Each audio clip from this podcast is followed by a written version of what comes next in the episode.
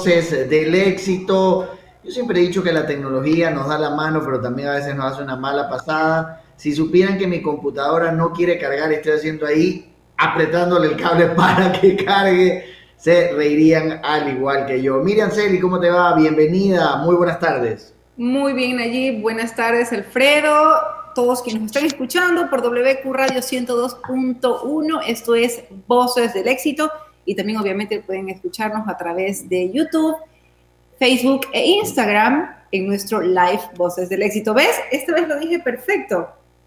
Digamos. Bravo. Ovacionenme. Alfredo Escobar, que hoy se ha levantado. Hola, quiero darle la bienvenida a mi primo Alfredo Escobar. Buenas tardes Nayib, buenas tardes Miriam, buenas tardes a todos los amigos que nos acompañan ya conectados en este su programa Voces del Éxito. Recuerden que nos pueden seguir en la cuenta de YouTube, como dice Miriam. No pasa una que no me hagan bullying ustedes. Ya, yo ya me di cuenta hace rato, desde que usted comenzó a hablar, dije, la va a rayar. no queda de otra. Quiero recordarles a todos, a todos, a todos nuestros amigos que este programa llega a ustedes gracias a Menticol Cool. El Ecuador necesita sentir protección en todo momento, por eso el compromiso con el país es brindar el porcentaje ideal de protección para asegurar la eliminación de virus y bacterias en un 99.9%. Así es, garantizando así la tranquilidad de todas las familias ecuatorianas. Menticol Cool en su presentación grande que ya les enseñé y su presentación pequeña. Sigo con los problemas del cargador de mi computadora que se ha dañado, pero en todo caso vamos a estar bastante bien. Mi querida Miriam, antes de que, de que seguir con voces, recuerdos y todo el tema que le encanta a nuestro querido Olaf, cuéntenos quién es el invitado del día de hoy, porque es parte de, de su comunidad, parte de la comunidad artística del el país. Bueno, sí, estoy feliz de poder comentarles que eh, nuestro invitado del día de hoy es Jaime Tamariz, un grande del teatro eh, ecuatoriano. Yo creo que a partir de que Jaime empezó a moverse en la industria artística en el país, el teatro dio un giro a nivel nacional espectacular. Teníamos también programado para este día a Rodrigo Garduño, de 54 de Lamentablemente, eh, y pedimos mil disculpas a nuestros radio oyentes, él no podría estar el día de hoy acá porque tuvo un inconveniente eh, de alguna reunión de su empresa. Sí, pero va a estar el próximo miércoles ya confirmadísimo, confirmadísimo, y él de hecho se, disculpa y está muy apenado por no poder estar con nosotros el día de hoy. Pero bueno, en todo caso, Jaime va a estar con nosotros y la verdad es que va a ser una entrevista maravillosa, nos va a contar sobre sus nuevos proyectos y esta nueva etapa por la que está atravesando el día de hoy. Ahora sí, don Alfredo.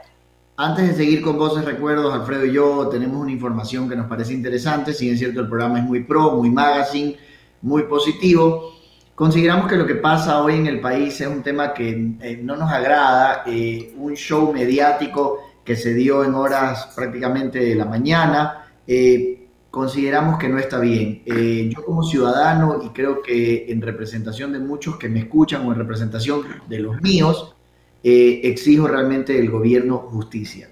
Los shows y, todo este tema, que un canal de televisión haya tenido una cobertura exclusiva, eh, no estamos de acuerdo. No estamos de acuerdo y, y, realmente repudiamos. Y lo único que exigimos como ciudadanos es justicia, independientemente de los procesos, independientemente de los apellidos.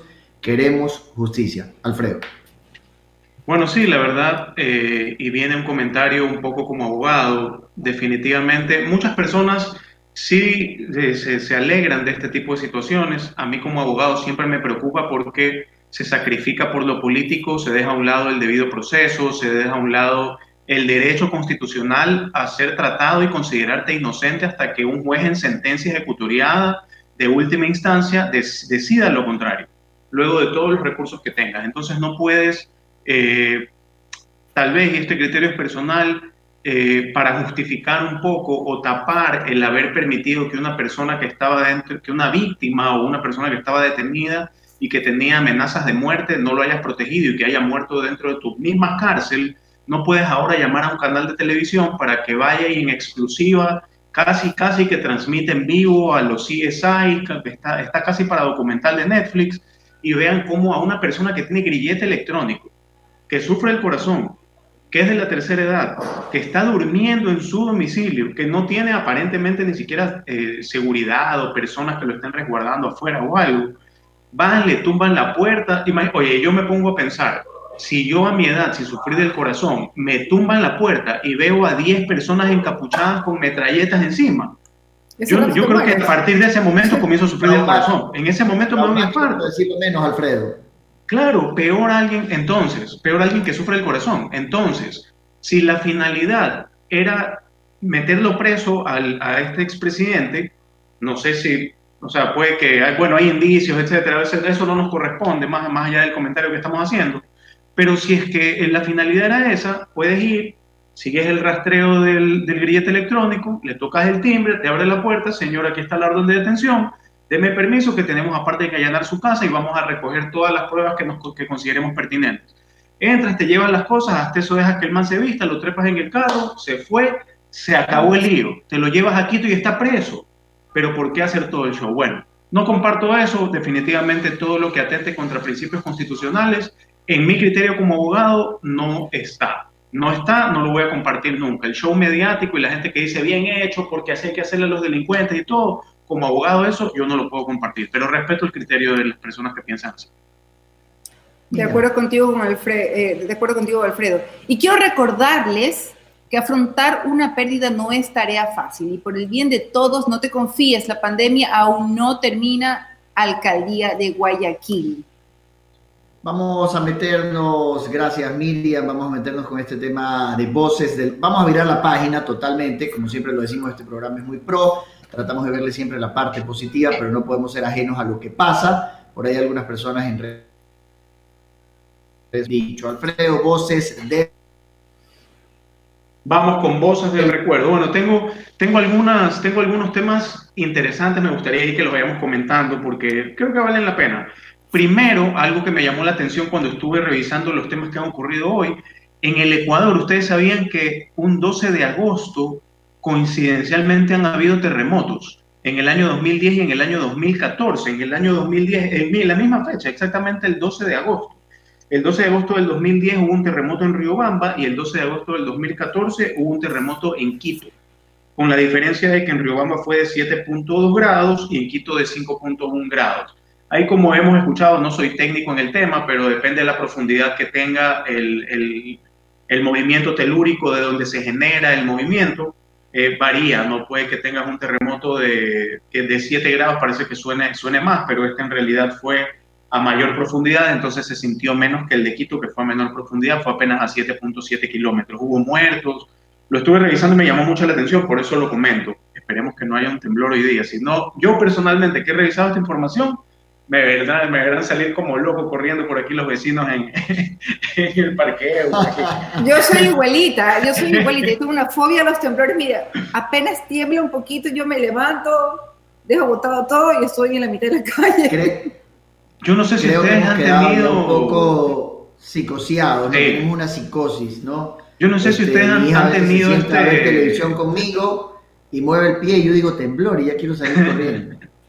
Yo no sé si a ustedes les ha pasado alguna vez que escuchan un sonidito antes de que un temblor comience.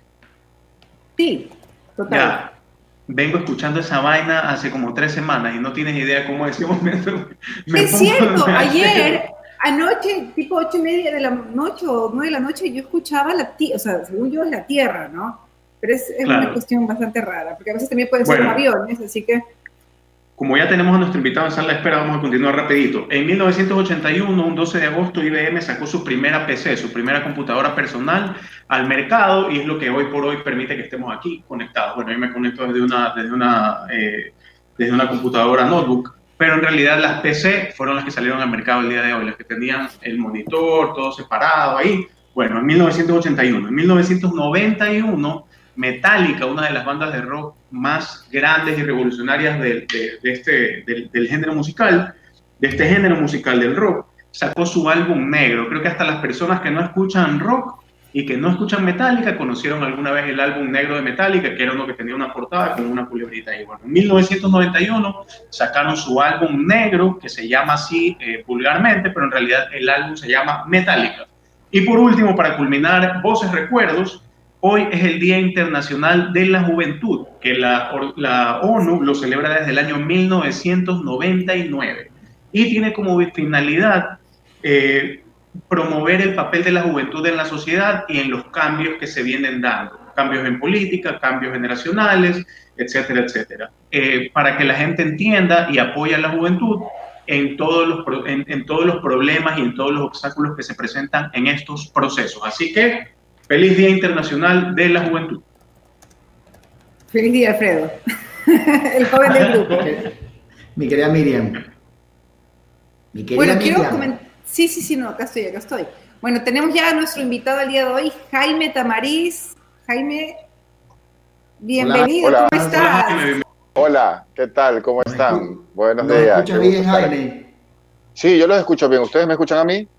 Perfectamente. Perfecto. Miriam, por favor, preséntelo a Jaime.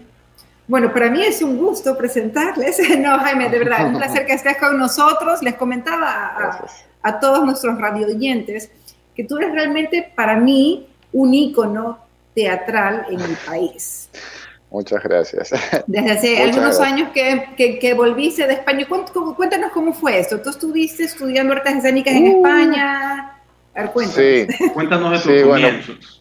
Los comienzos, bueno, es una, una historia muy loca realmente, porque eh, yo, yo, yo realmente he estudiado, primero estudié diseño industrial, ya que es como el diseño de las cosas, los objetos, sillas, ese tipo de cosas, Correcto. y luego estudié comunicación social en la, en la esa época Mónica Herrera.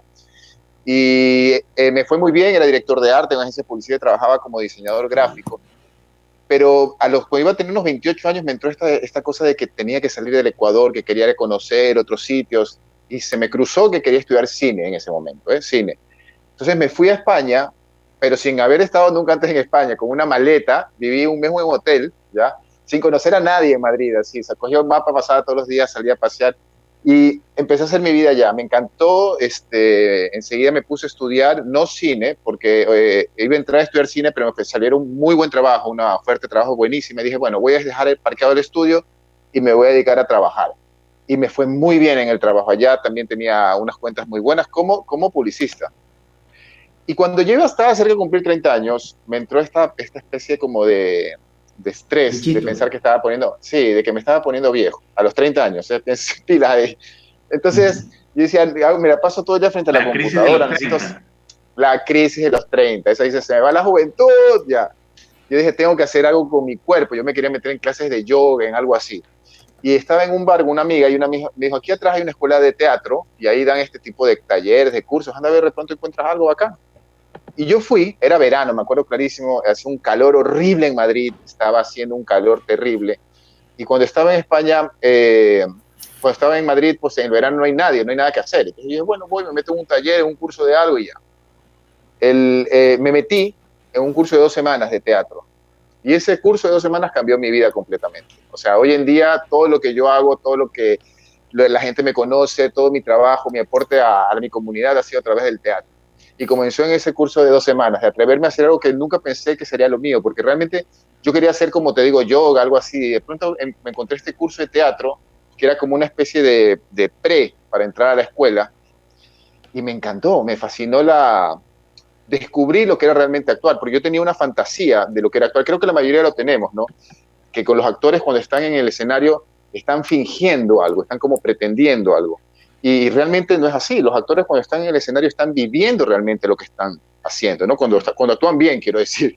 Entonces, esa sensación de como de una de doble realidad, ¿no? De, de que están pasando algo aquí, que estamos en un teatro, yo soy un actor y es un público, pero que esa realidad se puede transformar en otra realidad, que mi mente la termina creyendo, eso es fantástico, es una sensación como muy extraña de explicar a las personas que, que no lo han vivido. Entonces, me fascinó, me, me, enamoré completamente del teatro, dejé botar todo mi trabajo, mi carrera, volví a ser estudiante de reunir eh, monedas para comprarme un bocate de tortilla y dividirlo con mis compañeros de clase para, para entre ensayo y ensayo volver a comer. Y, y me reinventé completamente, o sea, realmente el teatro cambió mi vida. Como te digo, yo era un, yo era un director creativo de una agencia de publicidad buena en Madrid, ganaba muy bien, tenía un departamento increíble y todo, y volví, volví a ser estudiante chiro, ¿ya? Pero fue maravilloso porque después realmente una segunda juventud, o sea, todos mis compañeros eran muy jóvenes, habían chicos de entre 18 a 20 y pico de años y yo era como el viejo, ¿no? Porque tenía 30. Pero, pero sí fue para mí descubrir un mundo nuevo, eh, eh, sobre todo un, acercamiento al arte, a entender, a comprender lo que es el arte, la importancia del arte en la vida de las personas. Y, y me enamoré completamente. Entonces cuando regresé al Ecuador, yo, bueno, yo estoy ya vivía en Madrid ocho años, estudié la carrera, la terminé, me acuerdo que estaba trabajando en una producción como asistente de dirección. Y era el año, era finales de 2008 y yo no había venido al Ecuador en mucho tiempo, entonces tenía que comprarme un pasaje para venir acá. Y lo compré. Me salió baratísimo, en esos pasajes que te compras absurdo, 800 dólares de, en, en, diciembre de, de, Madrid a Guayaquil es absurdo barato. Baratísimo. Entonces, baratísimo. Entonces me, me, compré el pasaje y me, ya me venía todo listo y me di cuenta que mi tarjeta de residencia, pila con esto, mi tarjeta, mi carnet de residencia, el NIE, estaba caducado. ¿ya? Entonces no podía viajar yo con ese documento porque no me iban a dejar volver a regresar. Entonces deportado. me fui a sacar un deportado. Entonces me fui a sacar un papel que hay en España, que hay que sacar los extranjeros, los extranjeros que vimos en España cuando, bueno, los, los, sudamericanos, por lo menos, cuando tenemos que, estamos en este caso, hay que sacar un documento que se llama permiso de retorno, que te lo dan en la policía, ya en un sitio especial. Yo me fui 7 de la mañana a hacer la cola para sacar ese papel y había 300 personas cuando yo llegué, 300 personas, las conté. Entonces, yo dije, bueno, voy a hacer la cola. Y, pero atendían hasta las 2 de la tarde. Cuando yo iba a hacer la 1 y 59, todavía había 120 personas delante de mí, o sea, no iba a llegar nunca. Y dije, ya, no importa, me voy. Igual, vivo ocho años en Madrid, soy residente legal, tengo trabajo, pago impuestos, ¿cómo no me vas a dejar regresar? Grave error. No me dejaron regresar. No, puede ser. Cuatro años.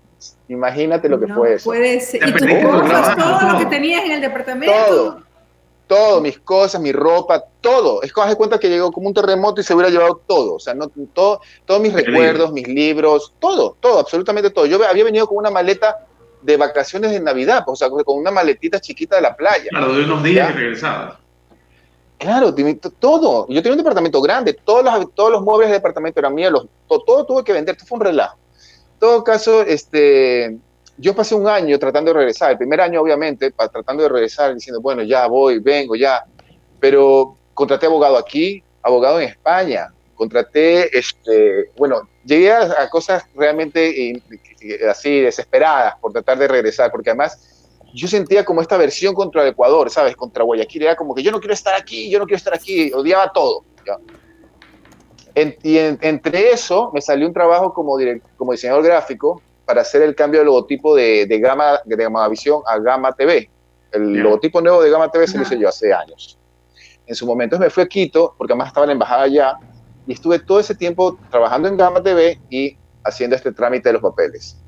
Bueno, no te lo cuento, hubo la crisis esta terrible que hubo en el 2008 en España, la crisis económica que fue un desastre, y obviamente cerraron todas las, las, las visas para los extranjeros no me, no me dieron visa, me la rechazaron. Entonces yo era, pero tengo todas mis cosas allá. Bueno, fue, hubo un momento en que yo ya estaba en tal depresión que dije, mira, voy a dejar hacer la guerra. La vida me quiere en Ecuador, me quedo en Ecuador. Aquí me quedo.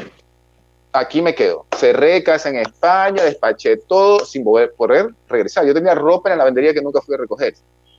Bueno, ahí se quedó España, ¿ok? Y me quedé en Ecuador. Pero haz de cuenta que realmente como en un estado completamente de haber tocado fondo. ¿sí? O sea, de haber tocado fondo en el sentido de que estaba deprimido, en el sentido de que, de que te, detestaba todo mi entorno. Y, pero sin embargo, hubo algo que, un gran aprendizaje, que hoy en día me doy cuenta que ese realmente fue este, un momento muy difícil para mí, tal vez lo, más duro que me ha pasado eh, en mi vida profesional, pero al mismo tiempo fue lo mejor. ¿Por qué? Porque eso me hizo eh, quitarme mis, mis, mis, prejuicios, quitarme mis paradigmas, ya, de, de, que, ay, qué terrible el Ecuador, qué horrible el Ecuador, yo quiero regresar a España, y decir, ok, yo estoy aquí, ¿quién está al lado mío? ¿Qué puedo hacer? Uy, perdón, se mueve la cámara. Ahí, es que este aparato se mueve, ya. Y eso, ahí empezamos todo. Yo recuerdo que estaba en una comida con, con, con Erika Vélez, estábamos en, una, en, una, en un almuerzo, sí, una cena creo. Y yo la miraba a Erika Vélez, yo no sabía quién era ella porque yo acababa de llegar, yo no sabía que era tan famosa y que había salido unos cuadernos, todo el mundo me contaba esto, que era mujer, los era cuadernos, Los cuadernos. De Claro, los cuadernos, sí, ya, pues ya todo eso, ya yo no había oído eso, entonces yo no sabía quién era, pero todo el mundo ya está censurado, creo. Ya me imagino. Pero bueno, yo hablaba con Erika y yo decía, ¿qué puedo hacer con ella? Empezamos a trabajar y a conversar y hablamos sobre obras de teatro.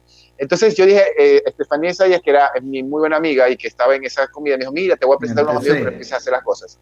En TC, exacto. Y, pero yo al final no hice nada con ellos, sino que me empecé con un amigo que se llama Alejandro Fajardo, que es un actor muy, muy bueno, no sé si lo, lo conocen. Sí, sí, sí, claro. Es de los más importantes que hay en, la, en el país, hace un montón de películas.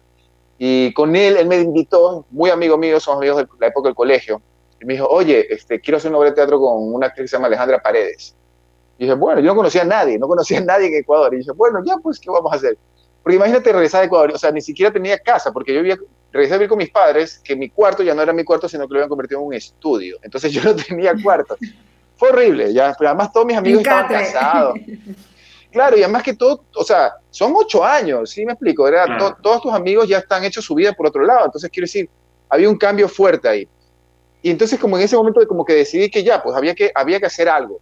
Yo tenía que, que empezar a hacer algo. Y comenzamos con Alejandro y montamos El Amante en Las Peñas, que fue una obra en una casa que se llama Sino Fabiani, que en esa época estaba toda derrumbada. Nosotros fuimos los primeros en arreglarla, ponerla bonita. Esa, esa casa ha sido súper famosa.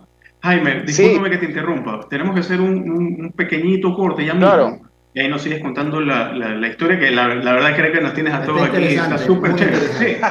Antes, para continuar, quiero recordarle a todos nuestros amigos que estamos entre, en una entrevista con Jaime Tamariz y está contando toda su historia de los inicios. Y también les quiero recomendar y recordarles que la protección de siempre ahora viene en alcohol. Presentamos el nuevo alcohol de la familia Menticol para eliminar virus, bacterias y hongos en un 99.9% porque contiene 70% de alcohol, como lo recomienda la Organización Mundial de la Salud. En cada una de sus presentaciones, dale a tu familia esa tranquilidad refrescante en todo momento. Menticol Clean. Jaime, no te desconectes, eh, vamos a hacer un pequeñísimo, pequeñísimo corte a todos nuestros amigos que nos están escuchando. Esto es Voces del Éxito a través de WQ Radio 102.1 FM. Estamos en el fanpage de Facebook y en el Instagram, Voces del Éxito. Regresamos en instantes.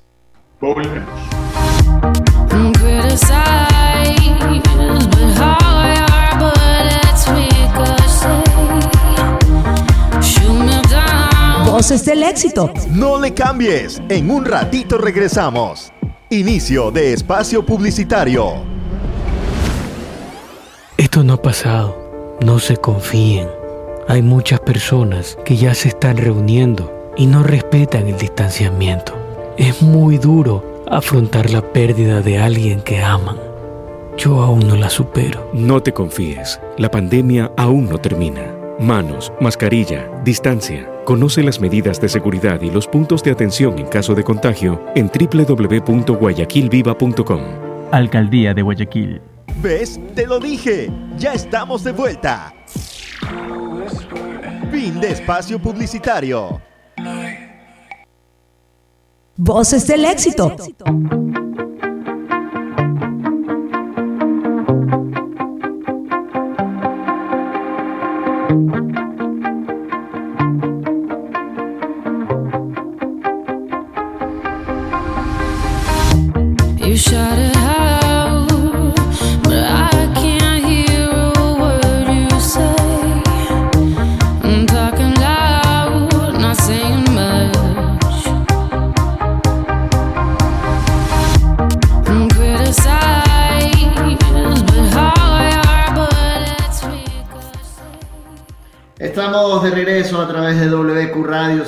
102.1 FM con Jaime Tamariz, un invitado de lujo hoy día conversando de todo este tema del teatro. Está contándonos su historia de España a Ecuador. Antes, Jaime, quiero contarles a todos nuestros amigos que todos queremos llegar a casa y ver a los nuestros sanos y salvos. Por el bien de tu familia, toma en cuenta todas las medidas de bioseguridad la pandemia aún no termina. No te confíes. Alcaldía de Guayaquil. Jaime, yo creo que ya estabas llegando a la parte en donde, bueno, ¿qué hago? Ya está Ecuador, ya en Ecuador. Sí, realmente era un momento en que además tú sabes que cuando yo, eh, o sea, llegué aquí todo el mundo me, me decía, en Guayaquil a nadie le gusta el teatro, o sea, no, no tienes nada que hacer acá porque realmente tampoco había una industria eh, teatral, no había Sánchez Aguilar, no había nada. Entonces eh, yo, como te digo, comenzamos en esta casa en Las Peñas, haciendo un teatro casi de guerrilla, porque era todo muy experimental, y fue, tuvo un éxito tremendo. Esa, ahí, fue como, ahí fue donde realmente comenzó la Sino Fabiani a, a trabajar como un centro cultural. Fue su primer trabajo. Digo, nosotros fuimos los que construimos ese escenario que había ahí durante años, este, con Arnaldo. Arnaldo, Arnaldo y Alejandro y yo éramos compañeros de colegio, entonces por eso es que había ese vínculo. Y, desde allí eh, empezó una, una, carrera brutal porque eh, fue una, esa producción fue un éxito, todo el mundo la quería ver, yo recuerdo asomarme por la ventana de la casa y ver estas colas larguísimas de gente que hacía fila para conseguir una entrada y ya no había entradas, hacíamos dos funciones al día y no, y no había entradas, entonces este, recuerdo que tuvimos que parar porque la actriz se embarazó y estuvo pasando un poco mal, entonces tuvimos que parar la producción, pero realmente fue una producción que nos dio muchos... Me, me encanta, Jaime, el término se embarazó, así como que, ya, pues, o sea... Pasaba por ahí. Pues, no quedó. Es que no estaba planeado, no estaba planeado eso ahí, pero bueno, son cosas que pasan, ¿no? Entonces ya, pues, tuvimos que parar la producción porque había, primero estaba la salud, obviamente, de de mi actriz y de su niño, pero, pero nosotros pasamos, eh, una, fue una experiencia maravillosa y ahí empezó Daemon como, como un meteoro realmente a crecer, porque nuestra siguiente producción ya fue un formato grande que fue La gata sobre el tejado caliente, luego hicimos El Cucú, bueno, así, bueno, de ahí vino Frankenstein, que eso fue ya cuando abrió Sánchez Aguilar, y fue la primera obra así grande que tuvimos de, de, de gran, de gran este, escala. De, como una puesta sí, en pero gran, gran producción, claro, estábamos viendo que ahí habían alrededor de unos 35 actores en escena, ya todos vestidos pintados de blanco y negro, porque toda la obra es en blanco y negro, entonces toda la escenografía, todo estaba, ellos estaban pintados como de grises, ya como si estuvieras viendo una película en blanco y negro. Y era una comedia familiar que fue un exitazo, realmente fue nuestro primero gran, gran éxito en las redes sociales, todo, Frankenstein, yo le tengo mucho cariño a esa obra. Y de ahí vinieron todas las demás obras grandes y se convirtió en esta tradición de hacer en Navidad una obra grande en el Sánchez Aguilar, donde ya hemos hecho los clásicos infantiles como Cenicienta, El Mago de Oz con Pamela Cortés. Hace poco, la última fue Alicia en el País de las Maravillas, que le hicimos en el Sánchez Aguilar también. Este, y que son producciones pues que van 8.000 personas, 9.000 personas, son grandes producciones. Y, así, así comenzó todo. Eh, también, eh, digamos que hace como unos cinco años eh, nosotros teníamos la productora y estábamos, pues, como todas las productoras independientes, luchando por mantener abierto, porque es muy difícil para la gente que se dedica al arte y a la cultura mantener una oficina abierta sin, sin tener un trabajo constante. Entonces salió la idea de este microteatro que estaba de moda en España, recién estaba saliendo, yo había ido a España, lo había visto, dije, bueno, ¿por qué no lo montamos en Guayaquil? Ya habían podido regresar, ya habían pasado los cuatro años. Ya, sí, sí, a los cuatro años regresé. Lloraba, no te imaginas, iba al Parque Retiro y lloraba, así, o sea, fue, fue muy emotivo porque yo tengo una relación muy, muy especial con, con España, con Madrid, es, es sin duda mi segundo hogar, eh, estoy con ansias de, regresar ya, además, este año no he podido ir por la pandemia, pero el próximo voy seguro, entonces tengo, tengo muy buenos amigos, he, he trabajado con muchos actores españoles que eh, los he traído a trabajar al Ecuador, hemos hecho colaboraciones muy interesantes, no solo conmigo, he trabajado con contigo estuve trabajando contigo en, una de las primeras obras que hiciste en Sánchez Aguilar, que fue a Peter Pan, creo. ¿Te acuerdas? ¿Cómo se llamaba ese actor español? José Burgos. José, Burgos. Eh, actorazo, actorazo. Exacto. Él se quedó un año, se quedó un año viviendo en Guayaquil, como se, aquí se volvió un éxito, todo el mundo le encantaba a José. Entonces se, quedó aquí un año al final trabajando conmigo, hizo un montón de obras. Él, salió en Frankenstein, él fue el primero que yo traje para, para primero lo traje para hacer arte, que trabajamos eh, Roberto Manrique, José y yo actuábamos, y luego se quedó haciendo Frankenstein, se quedó, regresó para hacer Scrooge este, también, que él, hizo él fue el protagonista de Scrooge. Es cierto. Es verdad. Sí, hemos, hemos hecho un montón de cosas, un montón de Y cosas. mira, y mira que ellos es increíble. microteatro. Así es, y mira que es increíble, Jaime, porque realmente, y eso les comentaba a los chicos, que cuando tú empezaste a este- a hacer estas grandes obras en, en el Sánchez Aguilar, sobre todo, fue como que todo el mundo en Guayaquil se volteó para el teatro, porque normalmente Sí. Quito ha sido una ciudad muy artística, que siempre han habido Sí. teatros pequeños, la mueca, no, no ¿verdad? la mueca, no, no, no recuerdo los nombres, pero contigo, acá empezaste primero con un proyecto de microteatro atrás de la Universidad Casagrande. Casa Grande, sí, sí. Exacto. sí, lindo. eh, con tu, con tu que era divino, exacto. Eh, que fue, creo sí. que fueron los primeros, que, que fue el primer microteatro que hubo. Fue el primero, por eso, eso es lo que te estaba contando. El, el microteatro, el primer microteatro que hubo lo abrimos nosotros, este, y fue un proyecto completamente experimental. Yo pensé que esto iba a ser un mes, si íbamos a hacer un mes, unas funciones, que iba a ver nuestra familia, nuestros amigos, y que iba a sacar plata para pagar el arriendo ese mes, y ya está. Pero de repente se convirtió en este boom, ya que también la gente llegaba, salía en el periódico, todo el mundo me llamaba. Yo recuerdo que de repente el microteatro se convirtió en una cosa que si no habías ido a microteatro no eras nadie. No Entonces- estaba en nada, claro. No Esa casa nada. era increíble, o sea, se prestaba Esa para, para- para casa, todo. sí, sí, esa Yo creo, casa que, yo creo que lo más cercano al microteatro Jaime era el Candilejas del, del, del Unicentro, lo medianamente más cercano, ¿no? Que era O sea, lo único que hubo de totalmente teatro en Guayaquil, ¿no? digamos. Sí, en Luego, esa bueno, época. lo que- el es- que ha ¿no? tenido varios, claro, si tú revisas la historia del teatro en Guayaquil, ha tenido como altibajos, porque en 1910 había una producción grande, o sea, ha habido cosas, pero a mí me tocó una época de bajón, donde la producción estaba como muy venida abajo. Este, eh, la- las novias salas, el, el, el- Sánchez, el Teatro Sánchez de Arte no estaba programando teatro, sino que se dedicaba más a hacer eh, eh, cosas más grabaciones y cosas como eso. Y realmente yo vine en un momento justo, porque no, yo, no, yo no asumo la responsabilidad de eso, no, no puedo ser tan pretencioso. O sea, yo llegué en el momento en que hubo una, una coyuntura, una coyuntura importante. Por ejemplo, este, estaba, estaba, entré a trabajar yo con Daemon, pero también habían otros grupos que estaban trabajando, ¿sí? haciendo cosas importantes. Por ejemplo, Santiago Roldós, que tenía ya como algunos años trabajando con su, su grupo. A- eh, Natalia El había abierto la fábrica, que era una escuela de danza. Eh, estaba, se abría el Sánchez Aguilar, como les digo, pero también se ponía las pilas el Teatro Centro de Arte, porque como abría Sánchez Aguilar ya luego se ponían las pilas. Y también empezaron a ver este, eh, la carrera de, en las universidades. O sea, yo entré a ser profesor de la Universidad cierto. Casa Grande de la carrera de artes escénicas, que antes no había. O sea, ya los alumnos empezaban a estudiar teatro. Aquí no había dónde estudiar teatro. El que quería ser actor tenía que irse a estudiar a otro lado. Ahora ya había la carrera, se, se abre la Universidad de las Artes. Quiero decir que en estos 10 años que yo te- que tengo en Ecuador, que desde que regresé de Madrid, han pasado un montón de cosas que han hecho que nuestra industria cultural crezca de una manera eh, eh, que no lo había hecho hace mucho tiempo y que le ha llamado la atención a, mucha gente, incluso en Quito. Tú sabes que cuando yo iba a Quito a presentar las obras que hacíamos acá, por ejemplo, La Gata sobre el Tejado o la última que fue El Principito, la gente estaba alucinando con Guayaquil. Me decían, ¿qué, qué pasa en Guayaquil? Que de repente en Guayaquil todo sucede en Guayaquil. Todo- todos los actores de Quito se vinieron a vivir a Guayaquil. Imagínate eso, para que los actores como Diego Naranjo, eh, como, bueno, algunos, la- Lorena Robalino, mucha gente que planeaba su carrera como actor o como actriz en Quito, se tuvo que venir a Guayaquil. ¿Por qué? Porque la movida, la industria estaba acá. Y todo tenía que ver con el microteatro, todo lo tenía que ver con el Sánchez Aguilar, todo tenía que ver con el Centro de Arte, todo tenía que ver con este boom de pronto de, de actores que empezaron a aparecer y que de alguna forma también hacían un traspaso a la televisión, ¿no? Estamos disfrutando con Jaime Tamariz, un invitado espectacular, realmente hablando de este tema que Gracias. a muchos nos apasiona, como es el arte. Definitivamente a mí me apasiona muchísimo y creo que, y, y ahí viene un poco mi pregunta. Antes quiero comentarles a todos nuestros amigos que este combo, sí, esto que tengo en la mano, Menticol Cool, Menticol Clean, lo encuentras en las gasolineras Móvil On The Run, el combo Menticol, sí, las gasolineras Móvil On The Run, las azules o celestes, como dice Alfredo Escobar, solo en tienda combo Menticol a 5 dólares. No puedes quejarte, un muy buen precio. Tienes alcohol y tienes gel antibacterial.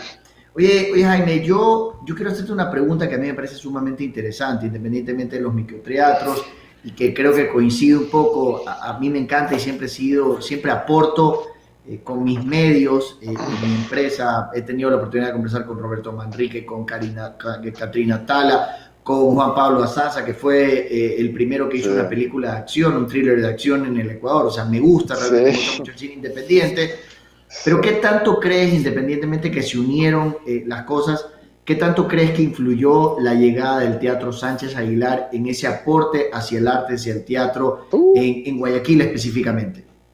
Es muy importante, es muy importante porque, porque estamos hablando, mira, ya solamente estamos hablando del capital invertido, ¿sí? O sea, aquí estamos hablando de un grupo financiero importante que hace una inversión en cultura en nuestra ciudad, en Guayaquil, una cosa que antes era impensable. ¿Quién que tenía plata se iba a gastar su billete en un proyecto que sabía que no era un gran negocio? ¿sí? O sea, yo construí un centro comercial, hago una clínica, no sé, algo que yo sé que me va a dar plata, pero construir un teatro, ya, esta, esta, esto es algo que yo entiendo mucho. En Guayaquil, y sabes que eso es muy importante porque, perdón. Y en San Morondón, y en San Morondón. y en San Morondón, pero es que, es que era necesario. Yo aplaudo mucho la iniciativa de esta familia, eh, la, familia este, Sánchez, que ha hecho esta inversión importantísima, porque es una, eso es un regalo enorme para nuestra ciudad que, ojalá hubiera más, más grupos importantes económicos que hicieran ese tipo de aportes, ¿no? Entregar un teatro, porque no solamente es entregar un teatro, es este, entregar un teatro y ponerlo a funcionar, que es la parte difícil. Toda la gente que trabaja en ese, en ese teatro ¿qué teatro, primer nivel. ¿Qué teatro? Con todo. con todo, exacto. Y se mantiene al día. No es, no es, como un teatro que, ah, lo inauguraron y ahí quedó. No, es un teatro que todos los años se renueva, todos los años viene la gente. O sea, es un teatro de alta calidad que se mantiene muy bien, en excelentes condiciones. Yo les digo, yo conozco muchos teatros que he tenido la oportunidad de viajar y de visitar eh, salas de teatro alrededor del mundo y nuestra sala es excelente. Tiene un, un sistema eh, eh, técnico, un grupo humano de primer nivel. Miriam. Bueno, y yo quiero recordar que hay tres quiero medidas. algo, Jaime. Miriam está tan emocionada con la entrevista y contigo que nos ha hecho prácticamente un tema, no los voy a dejar hablar, lo cual es cierto, no nos ha dejado hablar, pero ahorita tuve que despertarla porque está como Estoy flipando. Estoy flipando.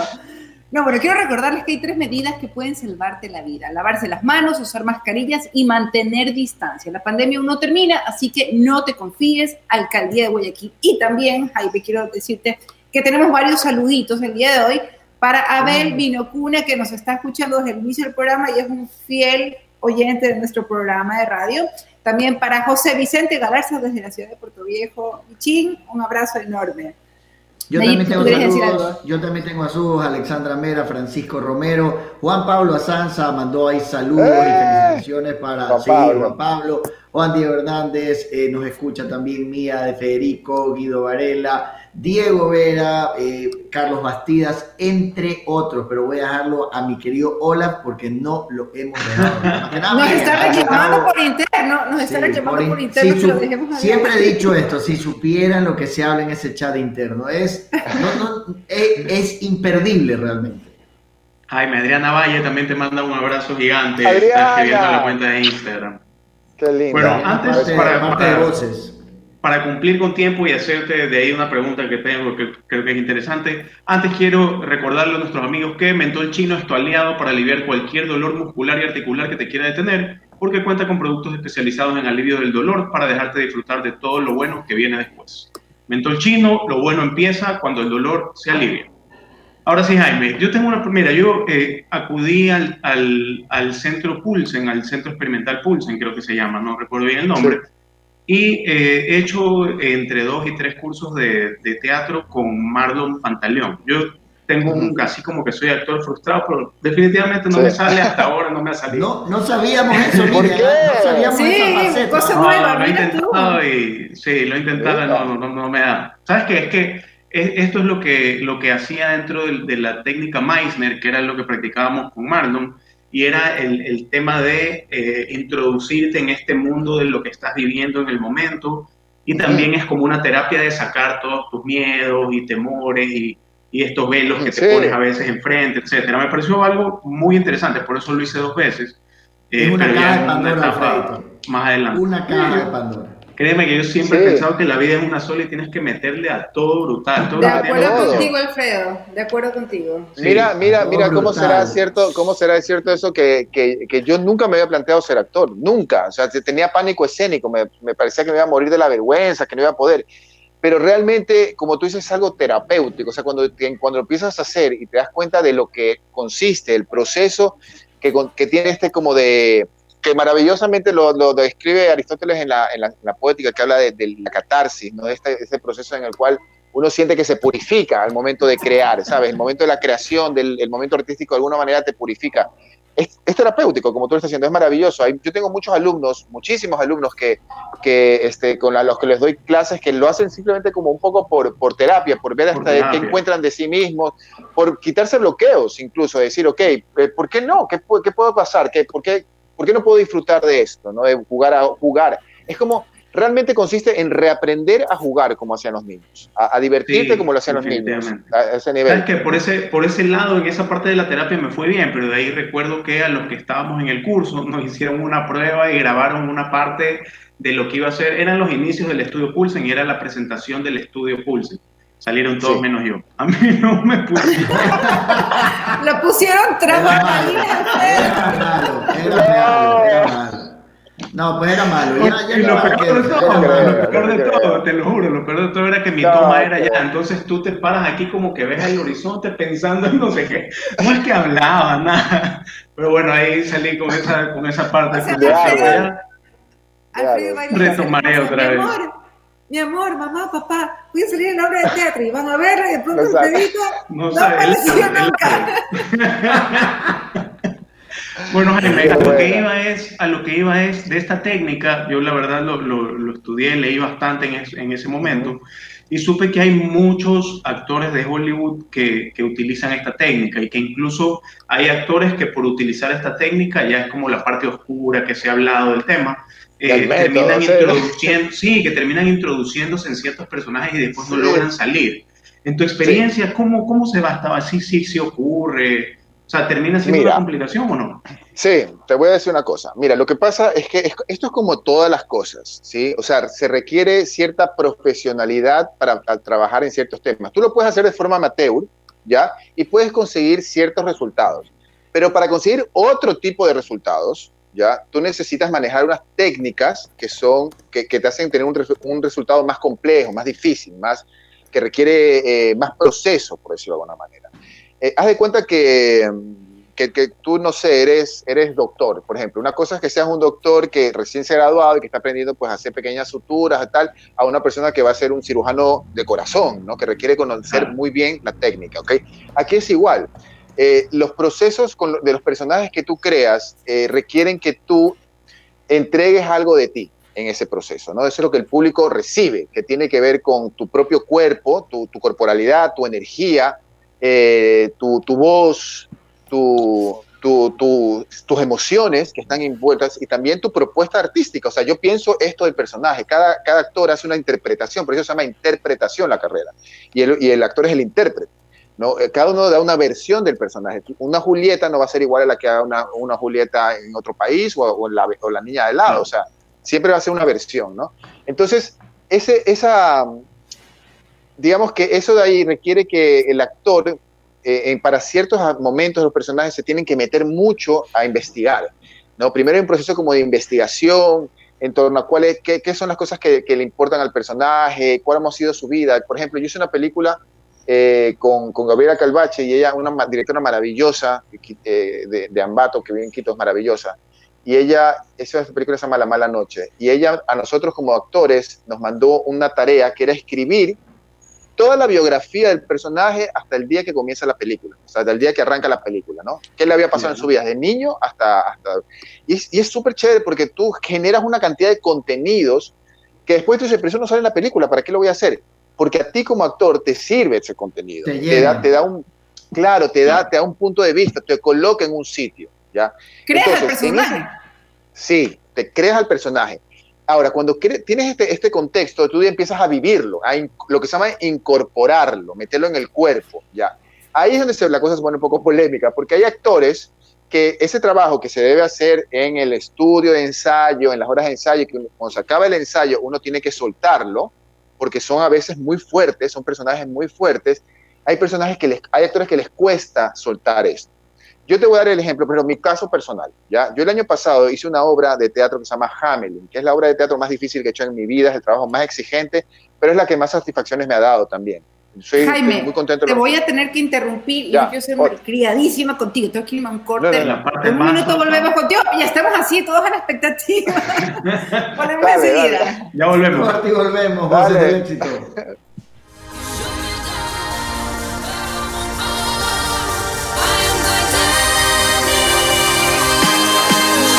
Voces del éxito. No le cambies. En un ratito regresamos. Inicio de espacio publicitario.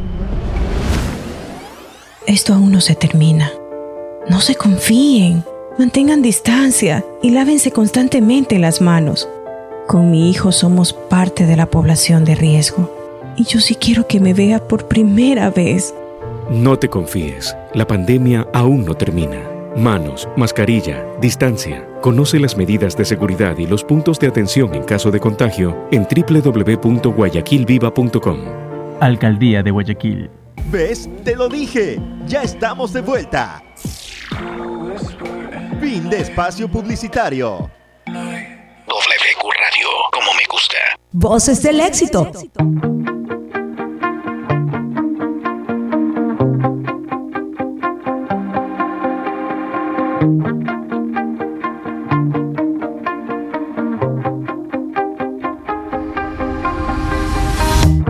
You shout it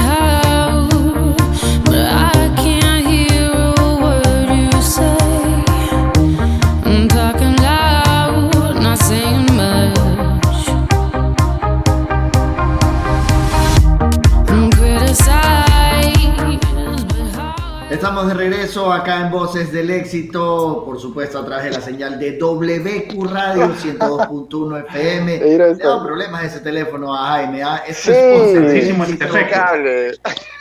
Estamos en el fanpage Facebook y en el Instagram como Voces del Éxito. Estamos también en YouTube, estamos también en Facebook y estamos en el live de Instagram de Voces del Éxito. Disfrutamos de una excelente entrevista con Jaime Tamariz. Todavía no regresamos a la normalidad, cumplir con las medidas de bioseguridad es vital para ti y tu familia. La pandemia aún no termina, no te confíes, Alcaldía de Guayaquil. Te voy a hacer una pregunta. Ah, no, quiere que continuemos con el tema de- Sí, de- por del último personaje. ¿no? Y de ahí yo tengo una pregunta que tiene que ver con la pandemia. Tú hablabas de la identificación de los personajes y cómo quedan agregados en la vida de, cada uno de los, de los actores. Sí. se complica la cosa. Ahí es donde se complica, porque, o sea, quiero decir, mira, yo tenía un, eh, estaba hablando de mi caso, yo tenía un personaje que hacía muy difícil, ya, que tenía una carga emocional muy heavy, o sea, cada vez que ensayaba yo terminaba hecho pedazos, me da cuenta porque el suelo le Contracturado. quedaba todo, moja, todo mojado, lleno de baba, de lágrimas, así, era una escena muy, muy difícil. Claro, yo no me podía quedar con esa energía adentro para ir a almorzar después, o sea, hay, hay unos ejercicios que los actores aprendemos para desconectarnos. O sea, Eso me pasa con el programa. Quedo contracturado con estos chicos porque Eso es que mal. y todo. Hay que aflojar, hay que aflojar. Y de aquí voy a almorzar, Jaime, imagínate. O sea, mira, No, mal, mira la cámara, la mención. No, no, hay que, hay que, aprender, a, hay que aprender a aflojar, sí, porque hay actores que les gusta eso. Yo tengo un, un eh, José Burgos, que vivía en mi casa, ya estábamos haciendo una obra que se llama Montaplatos, que él tenía que hacer de un sicario. Entonces le, se tatuó con Gen aquí, un, hizo, hizo tatuajes para el personaje, pero ya se, él se lo creyó. Entonces todo el día en la casa andaba con las gafas, así, cuando andaba como personaje. Mamá me decía, oye, ¿qué le pasa a tu amigo? Realmente estaba ya asustada porque lo veía con todo, todo con cara de maloso, así. Era un tocaba dormir con llave. Habla con una navaja. Anda con una navaja en la casa. No, no, Te- no. te- te- Hay, hay no gente hay gente. ¿Y cómo salen Oye, de ahí? Eso te iba a decir, ¿cómo sales? Si realmente te metes, ¿cómo sales? Mira, yo, yo pienso, es que, ese, eh, como te digo, hay ejercicios, hay procesos. Cuando tú aprendes, así como aprendes a meterte en el personaje, porque eso también hay que aprenderlo, a entrar en el personaje, también hay, hay, hay que aprender a salir, ¿no? Hay que aprender a salir, hay que aprender a sacarse, eh, sacarse el personaje, porque, como te digo, es muy pesado, es una carga muy difícil, sobre todo si los personajes son densos, porque de repente es algo que no es tan complicado y que es un personaje más liviano y que tal, no te, no te da muchos problemas. Pero sí es un personaje que requiere mucho compromiso emocional, sobre todo, ¿no? Mucha carga emocional, mucha carga física. El personaje físicamente se mueve de una manera, camina de una manera.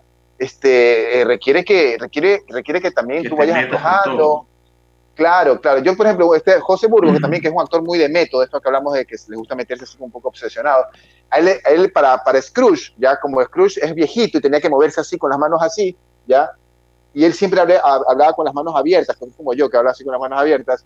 ¿Sabes lo que me pidió? Que lo amarrara. Entonces, para los ensayos, ya, lo amarrábamos, pero literal, con una soga, lo amarramos los brazos para que no pudiera sacar las manos de aquí. Y entonces se acostumbró. Y ya después no usaba la soga y se quedó con esa cosa en las manos así. Era Rex, el de Toy Story. Sí, parecía Rex con las manitas así, sí. Pero Oye, funcionó, quedó muy bien. Pero sabes que yo, yo, yo sí creo que hay una parte que es importante de la que citas y creo que es parte de la vida, ¿no? Eh, para mí hay, hay, hay cargas en la vida que tienen que ver con una venta, que tienen que ver con una actuación y definitivamente creo que las facetas de los seres humanos, por ejemplo, Alfredo no es lo mismo en este programa que en su profesión como abogado o en su negocio que tiene, ¿no? Creo que es importante que, que podamos acoplarnos en la vida a todo, que llegues a una reunión con eh, veteranos o con personas mayores y que te comportes de una forma a que estés con tu gallada o que vayas a ver Claro. UFC con, con- con la gente que tienes, ¿no? Creo que, creo que por ahí va el tema, ¿no? Y quería preguntarte qué tanto crees que afectó esta pandemia a, a- a la industria en la que estás desarrollándote. Bueno, ha sido terrible. Realmente es, es una, creo que de las industrias más afectadas porque, porque tampoco hay, hay plan de, de rescate, o sea, no hay, no hay, no hay, no hay un plan de, de qué vamos a hacer, ¿no? Esto, esto, por ejemplo, el teleteatro que ha salido ahora, que es lo que está de moda, que todo el mundo, ah, el teleteatro todo, está bien, yo pienso que es una alternativa que está bien, pero no se puede comparar nunca con una experiencia de una obra de teatro, cuando tú llegas a una sala, ves al actor, estás presente. La fuerza del teatro, el poder del teatro como medio artístico, radica en la presencia, en el ser testigo. Por eso se llama artes vivas. ¿Ok? Lo otro es un documento, es una cosa que tú ves con una pantalla y la pantalla siempre te permite una relación boyerista, donde tú puedes estar no ver, si no quieres no ves un ratito, le bajas el volumen, te vas al baño, regresas. En el teatro no es así, porque en el teatro tú estás presente. Entonces tienes que tien- tiene esa relación con el rito. Lo que se, lo- cuando se estudia teatro, lo primero que estudias es que, que el teatro viene del rito, ¿no? Que es una es como un matrimonio donde tú asistes a una ceremonia y esa ceremonia se celebra y todos estamos de acuerdo en que eso es así, que, eso, y que hay una transformación en la ceremonia. Eso pasa también en el teatro. Entonces, ese poder, por eso es cuando uno, uno ve una obra de teatro que le gusta, sale así como, wow, los actores, los actores los quieres tocar, es como, no puedo creer lo que he visto. Y es porque tiene ese poder de, de, de, crear esta realidad paralela, de crear este evento que sucede en, el, en eso y que tiene que, ser, tiene que ver con tu propia presencia. Entonces, eso hay que recuperarlo de alguna manera, en algún momento. Ya ahorita hay planes en el Sánchez Aguilar, yo he estado con reuniones con ellos viendo cómo podemos sacar esto adelante, pero todavía es muy difícil tener una, una fecha, eh, tener como una propuesta. Yo te, te voy a ser sincero, mi- mis producciones grandes de Navidad se han caído este año, todas, todos los, los auspiciantes, todos miran, oye, no va, no va, no va. Claro, Y- a todo. eso iba, a eso quiero ir. Ahora, sé que tú has dado un cambio totalmente drástico Sí. en tu vida profesional. Sí. Dejaste momentáneamente el tema del, teatro. Me comentabas ayer que Sí. ahora querías un respiro, querías probar cosas nuevas. ¿Y dónde estás ahorita? Sí, ahora, ahora estoy en la televisión. Ahora estoy trabajando en Ecuavisa como director de casting de Ecuavisa y estoy muy contento. Te digo la verdad que... No me has llamado pasado- todavía. No te he llamado, sí, es verdad, yo tengo que llamarte. No, recién estoy comenzando, o sea, estos son mis pininos en la televisión. Espérate, La abogada, espérate la profesora y la suegra, así le hemos puesto aquí, la abogada, la profesora y la suegra. Es el, es el Sí. seis. Mira, la verdad, es que, la verdad es que yo no quería trabajar en televisión. Durante muchos años estuvieron haciendo propuestas, cuando, sobre todo cuando fue el boom del microteatro y todo, pues eh, salían propuestas, pero realmente yo desconfiaba mucho de televisión, no, no, no, me gustaba lo que se estaba produciendo y se, tenía esta imagen de que la, producción, la televisión te explotaba y no sé qué, y tenía como esta imagen negativa de la televisión. Eh, pero lo cierto es que yo también, verdad, es verdad que después del año pasado cumplí 10 años en el Ecuador y yo necesitaba un cambio. Decía, bueno, yo me veo haciendo lo mismo, microteatro todos los fines de semana, la obra de Navidad todos los años, me veía haciendo lo mismo, ¿sabes? Como que ya me había instalado en algo. Y eso para una persona creativa, como una persona eh, como yo, que siempre quiere estar inventando cosas, tal, pues es como la cárcel. Entonces, de repente apareció eh, esta oportunidad de entrar a trabajar a Ecuavisa, donde yo al principio, las primeras dos veces que me llamaron, dije que no, la verdad. Y ya la tercera dije, bueno, ya está bien, me voy a reunir con la persona que me está llamando, que era, una, era mi jefa, eh, Consuelo. Fui donde Consuelo y cuando la escuché, que es una colombiana maravillosa, Consuelo Corral es una productora espectacular, este, ella es la productora ejecutiva de Sinceros No hay Paraíso, de la producción eh, sudamericana o, o latinoamericana más importante exitosa. de, exacto, de los últimos años. Entonces, ella es la productora ejecutiva, o sea, la jefasa de, de la producción. Entonces, cuando la escuché hablar, ya yo no sabía que ella era la productora ejecutiva, esto lo averigué después. En ese momento, cuando la escuché hablar, me impresionó, me quedé alucinando de ver a esta mujer, lo inteligente que era y la visión que tenía sobre la televisión, ¿sabes? Sobre, sobre lo que se podía hacer en televisión. Y, y me encantó porque me dijo, mira, es muy fácil criticar desde afuera, o sea, es muy fácil decir, uy, esto no me gusta, cambio canal, tal.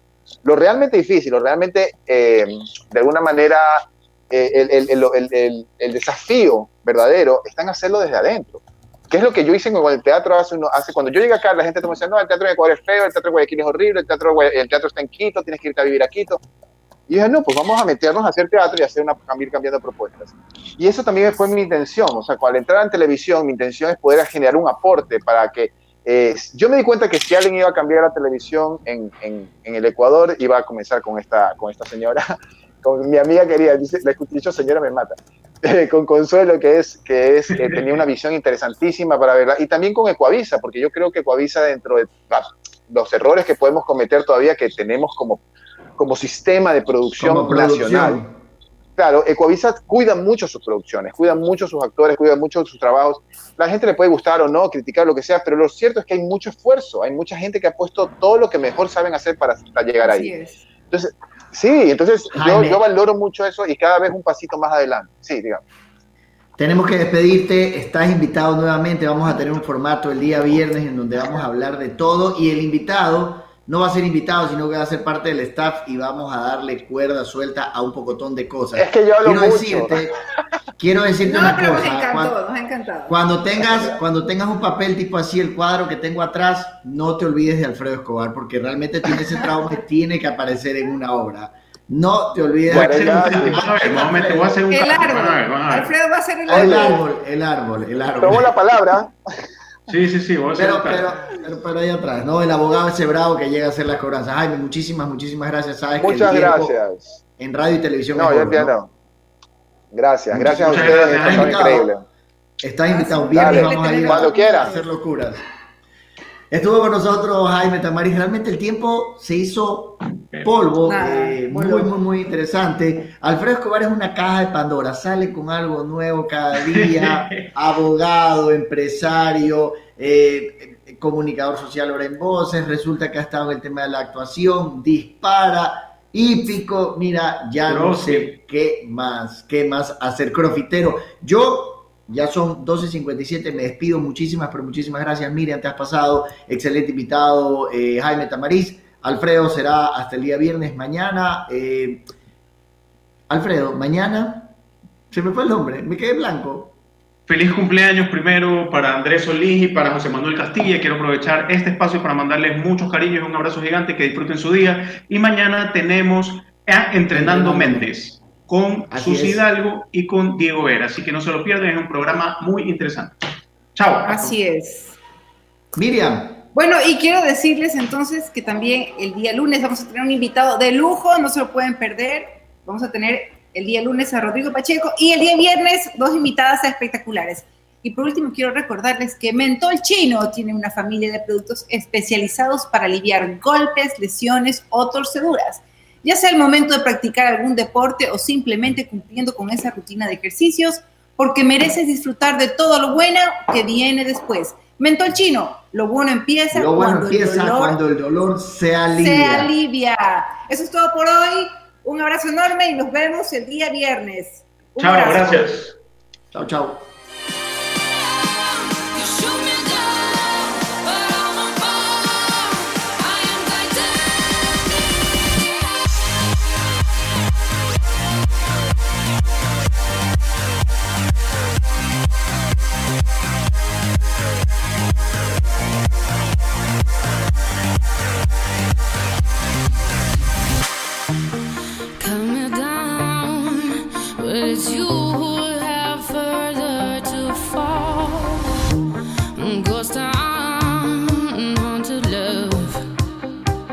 Voces del éxito.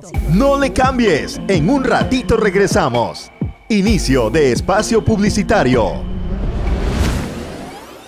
No te confíes, la pandemia aún no termina. Manos, mascarilla, distancia. Conoce las medidas de seguridad y los puntos de atención en caso de contagio en www.guayaquilviva.com. Alcaldía Guayaquil. Amiga, ¿estrenando? Estrenando no, es radiante. ¿Radiante? ¿Qué es radiante? Es el nuevo detergente radiante. El detergente experto en blancos relucientes y colores vibrantes. Gracias a la mejor combinación. 1. Bicarbonato de sodio. 2. Sales minerales. 3. Aloe vera. Lo mejor es su increíble aroma a vainilla. Ahora con radiante, blancos relucientes y